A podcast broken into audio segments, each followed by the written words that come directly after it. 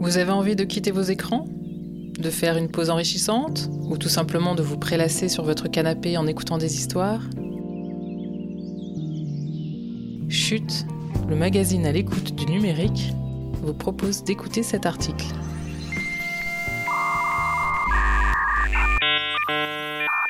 Cet article sonore est réalisé avec le soutien de Century 21, une entreprise qui promeut la parité femmes-hommes.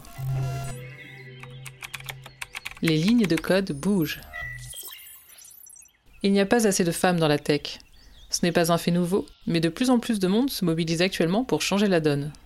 Côté communication, la bataille pour la place des femmes dans le numérique est en passe d'être gagnée. Mais côté terrain, si quelques frémissements poussent à l'optimisme, il reste beaucoup à faire. Bonjour à toutes et à tous. Sur ce beau sujet, c'est moi qui ai mené l'enquête pour Chute. Je suis Catherine Decopé, journaliste de profession et passionnée entre autres d'éducation au numérique. Vous êtes bien installés C'est parti. Chut, on écoute. La faible présence des femmes dans mon métier est une véritable anomalie. C'est un échec auquel on ne s'habitue pas. Ceux qui craignent que les femmes prennent le pouvoir ne sont peut-être pas aptes à diriger un business. Des indignations comme celle-là mettent du baume au cœur et quand elles viennent d'un PDG du numérique comme Arnaud de Birmingham, à la tête de l'entreprise de cloud Scaleway, elles sont un signe d'espoir. Car c'est un fait de plus en plus connu, les femmes sont très peu représentées dans l'économie du numérique, qu'on appelle aussi la tech. Une réalité mondiale qui s'illustre en France par des chiffres impressionnants. Seuls 8% des startups de tech sont créées par des femmes, selon l'incubateur parisien Willa. Audrey Le Prince est cofondatrice du studio The Game Bakers et de Women in Games, la seule association qui se consacre aux femmes dans le jeu vidéo. On ne trouve que 15% de femmes dans les studios de développement de jeux vidéo, et dans l'e-sport, les femmes ne représentent que 5 à 10% des professionnels, dit-elle. Au sein des entreprises de tech, la part des femmes à des postes techniques ou de management est en outre systématiquement plus faible que celle des hommes. Quant aux femmes qui créent leur entreprise, elles sont moins nombreuses, mais aussi plus en difficulté que leurs homologues masculins. Au niveau européen, l'étude du fonds d'investissement britannique Atomico a montré qu'en 2018, 93% des fonds levés dans la tech sont allés à des entreprises fondées uniquement par des hommes. Sexisme ambiant. Une situation aux causes multiples, à la fois sociétales et historiques. D'abord, il y a moins d'étudiantes que d'étudiants dans les formations scientifiques et techniques. Environ 28% dans les écoles d'ingénieurs, par exemple. Et donc, moins de femmes diplômées. Quand on s'intéresse spécifiquement aux formations en informatique, la situation se dégrade d'année en année. La faute aux représentations sociales. L'informatique a beaucoup été associée au masculin, et la réalité des métiers de l'informatique est peu connue des étudiantes. De fait, écoles et formations peinent à recruter. Sophie Vigé est directrice de l'école 42. Les jeunes femmes que nous recevons à nos tests d'admission réussissent moins bien que les hommes, déplore-t-elle. Elles ont tendance à se freiner à la première déconvenue. C'est l'effet golem, moins on en attend de moi, plus je sous-performe. Fin de citation. Ensuite, force est de constater que les secteurs les plus en pointe, où les enjeux de pouvoir sont les plus importants, sont massivement masculins. Selon l'UNESCO, dans la Silicon Valley, moins d'un pour cent de femmes candidatent à des postes techniques dans l'intelligence artificielle ou la blockchain. Le sexisme ambiant, mis en lumière par divers scandales chez Uber, Tesla ou des startups californiennes, n'y est pas pour rien. En France, 7 femmes sur 10 déclarent avoir été l'objet pendant leur formation en tech d'agissements sexistes, allant jusqu'au harcèlement sexuel, selon une enquête menée en 2017 par Social Builder, une entreprise œuvrant pour la mixité dans la tech. Un repoussoir qui peut aussi décourager les femmes une fois recrutées. 45% des femmes quittent ainsi leur premier job dans la tech pour cette raison, selon l'étude du site américain de recherche d'emploi Indeed, parue en 2018. Pourtant, dans la vie de tous les jours, les femmes utilisent autant le numérique que les hommes. En témoigne Audrey Le Prince de Women in Games. Avec la démocratisation des ordinateurs portables et des smartphones, la part des joueuses de jeux vidéo atteint 50% désormais en France. Isabelle Collet est chercheuse à l'Université de Genève. Elle vient de sortir un livre aux éditions Le Passeur, Oublié du numérique. Elle complète. À situation financière et sociale égale, les femmes sont aussi nombreuses que les hommes à utiliser les outils numériques, même si les usages diffèrent. Mobilisation. Mais l'heure de l'action a sonné. Depuis trois ou quatre ans, les initiatives pour la mixité et l'inclusion, en particulier des femmes, se sont multipliées dans la tech en France. Code Hair, CyberL, Emma, Starter, Elle Bouge, Femmes ingénieures, Girls in Tech, Job Earl, Digital Ladies and Allies, ST Numérique, QFDN, on ne les compte plus. Une mobilisation renforcée à la faveur du mouvement MeToo, mais aussi d'études démontrant l'importance pour le business de la mixité. L'importance croissante de la technologie dans le quotidien pousse aussi à réagir pour permettre que les produits et services de demain servent toute l'humanité et pas seulement les hommes. En 2014, la première version de l'application santé développée par Apple n'incluait par exemple aucun outil d'observation des menstruations. Fort de ces enjeux, le mouvement pour la mixité commence, semble-t-il, à porter quelques fruits. Isabelle Collet observe La mythologie du hacker masculin a encore du poids, mais la communication dans la tech a radicalement changé. Fin de citation. En témoigne Audrey Le Prince. Depuis environ 4 ans, on ne voit plus d'hôtesses un peu déshabillées dans les shows comme l'E3, le plus grand salon professionnel du jeu vidéo à Los Angeles. Et globalement, il y a plus d'intervenantes dans les conférences professionnelles. Côté formation également, il semble qu'une timide évolution s'amorce, comme l'explique Isabelle Collet. En France, les trois principaux cursus MIAGE, les méthodes informatiques appliquées à la gestion des entreprises, ont fait un bond sur un an, avec au moins 30% de filles dans leur promotion, on n'avait pas vu ça depuis dix ans. Fin de citation.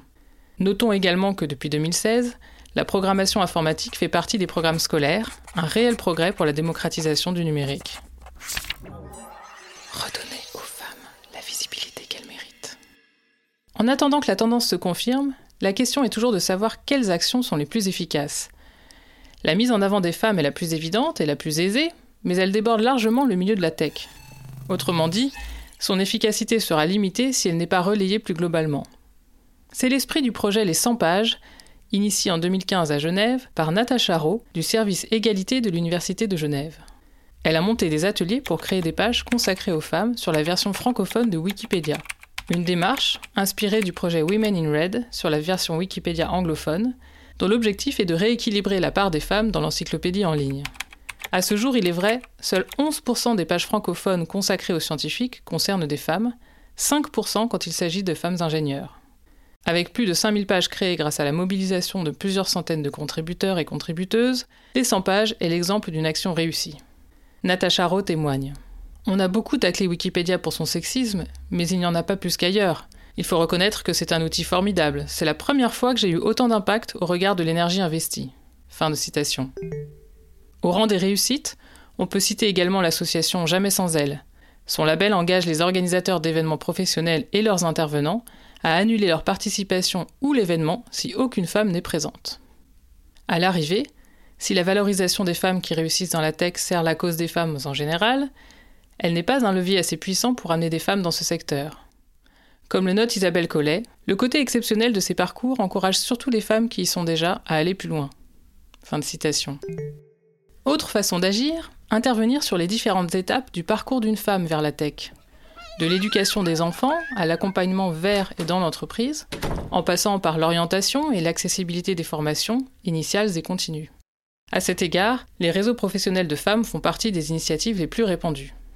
Emmanuelle Larocque est directrice fondatrice de l'entreprise à utilité sociale Social Builder. Il faut travailler de façon systémique en intégrant toutes les actions les unes avec les autres, sinon ça ne fonctionne pas. Fin de citation. Depuis 2016, Social Builder s'est recentré sur le numérique avec une approche territoriale.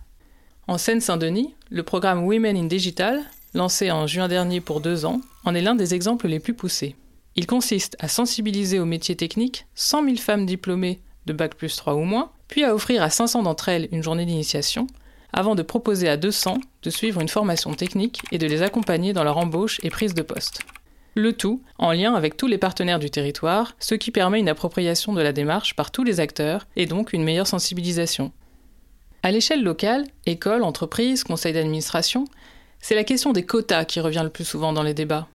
Si leur efficacité est reconnue, la plupart des protagonistes rechignent à les mettre en place.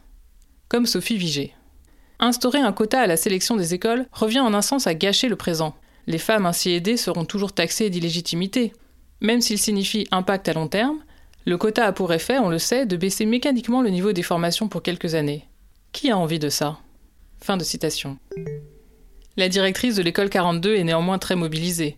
Par exemple, l'école réserve aux femmes des places à l'inscription des piscines, les fameuses sessions de test pour intégrer l'école. Avec des résultats, le nombre d'inscrites est passé de 15% en 2018 à 26% cette année. une thématique travaillée aussi dans la communication et l'accueil des femmes. L'école 42 a ainsi installé dans ces espaces des toilettes réservées aux femmes, jusque-là inexistantes, et propose des temps d'échange entre femmes pendant les piscines. Montrez l'exemple. Sur le terrain, il reste beaucoup à faire, mais certaines priorités semblent se dessiner. Montrer l'exemple en entreprise, changer les pratiques des investisseurs, travailler sur le maintien en poste des femmes dans les entreprises de tech, permettre la réorientation dans la tech de tous les profils féminins. Côté entreprise, certains se battent pour faire bouger les mentalités, comme Arnaud de Birmingham. Notre conseil d'administration est composé à parité de femmes et d'hommes. C'est un résultat qui a été dur à obtenir, mais cela vaut le coup car cela diffuse un message fort dans l'entreprise. Fin de citation. Côté investissement, la France commence à suivre le chemin de la Grande-Bretagne, qui s'est beaucoup mobilisée sur la question. C'est le sens du collectif Sista, à l'initiative de l'entrepreneur Tatiana Jama, qui réunit des femmes investisseuses qui s'engagent à consacrer 10% des fonds déployés dans des start-up fondées par des femmes. Quant à la fidélisation des talents féminins, des structures s'attellent à monter des actions en entreprise, comme Women in Games. D'autres misent sur la communauté de professionnels au service de l'intrapreneuriat des femmes, comme 50 in Tech, plateforme cofondée par Caroline Ramad.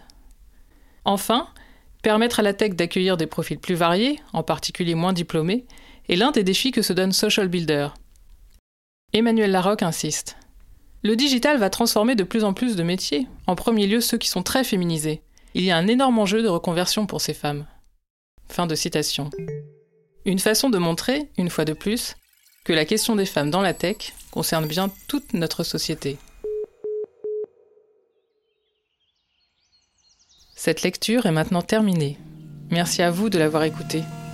Vous pouvez retrouver l'intégralité de l'article dans le numéro 1 de notre magazine papier. Il figure dans le dossier de une La femme est l'avenir de la tech. Et pour acheter notre magazine, rendez-vous sur eshop.chute.media. Si vous avez aimé ce podcast, vous pouvez vous abonner aux articles sonores de Chute sur iCloud et sur toutes les autres plateformes de podcast.